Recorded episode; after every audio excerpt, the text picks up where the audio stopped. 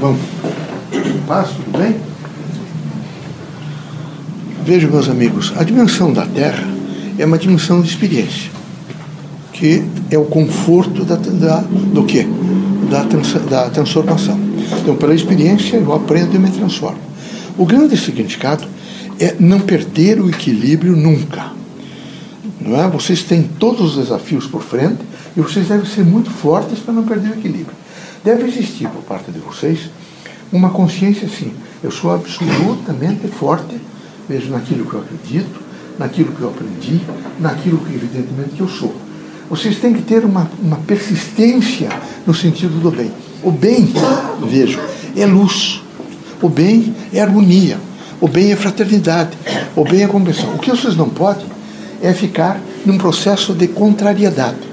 Eu tenho dito sistematicamente a vocês. Vocês precisam, em religião, se deve encontrar o polo, vejo, que permite que eu faça uma ponte melhor com o Criador. Eu não posso ficar dentro de uma casa espírita, de uma casa evangélica, de uma casa católica, nenhuma contrariedade.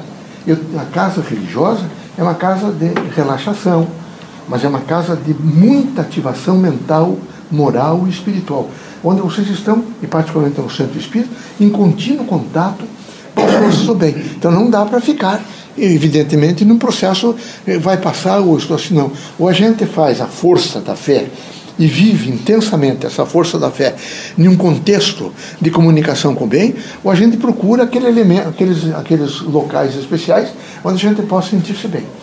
Recomendo a vocês todos que vocês procurem duas palavras. A primeira é dever. Vocês, os, os médios espíritas todos, têm um dever. Dever primeiro com o Criador, depois um dever com a humanidade, um dever com a mensagem de Cristo e um dever com a humanidade.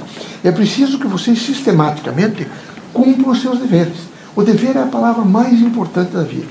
O caráter se aperfeiçoa a cada segundo de consciência, mas o dever é a responsabilidade, é como permanentemente um pêndulo de relógio mostrando que nós precisamos, em determinados eh, momentos e situações, estar absolutamente consciente do cumprimento do dever.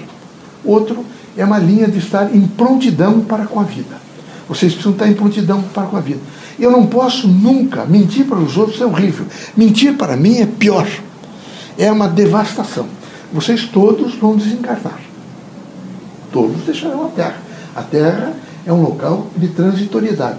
Então é preciso que vocês, na casa de vocês, vejam o trabalho de vocês, no cotidiano de vocês, ir, vir, de buscar, fazer ônibus, dirigir carros, as coisas, haja sempre uma lealdade com vocês, com a consciência de vocês e com a consciência do próximo. Que vocês passem a descobrir no próximo o que há de melhor. Os fracos estão sempre a, a encontrar nos, no próximo o que há de pior. Eles se colocam numa situação superior e ficam a julgar todas as pessoas no sentido de que eles são melhores eles são poderosamente as pessoas que não erram, eles são poderosamente as pessoas que querem efetivamente uma construção maior, mas eles são muito pouco, né? eles são péssimos no trabalho, péssimos na vida e vão efetivamente se destruir. Forte é aquele indivíduo que está aberto para transformações, para aprendizado, para modificações. E fraco aquela criatura que diz permanentemente a ele e aos outros todos o que ele não é ele demonstra, às vezes ele se veste muito bem, porque ele quer ser maior que os outros e muito forte. Outras vezes ele tem um poder, é? ele se faz de vítima, coloca as mãozinhas assim, chora, faz as coisas, para demonstrar para as outras pessoas que ele está vitimado. São fracos. Os fortes são aquelas criaturas que, que estão sempre a olhar de frente para os desafios e a vencer todas as situações com dignidade. É preciso vencer com dignidade. Quem não vence com dignidade, vejo, vence a, a, a, dimensão, evidentemente, de um processo, vejo, de mentira e de conspurcação contra uma grande construção humana.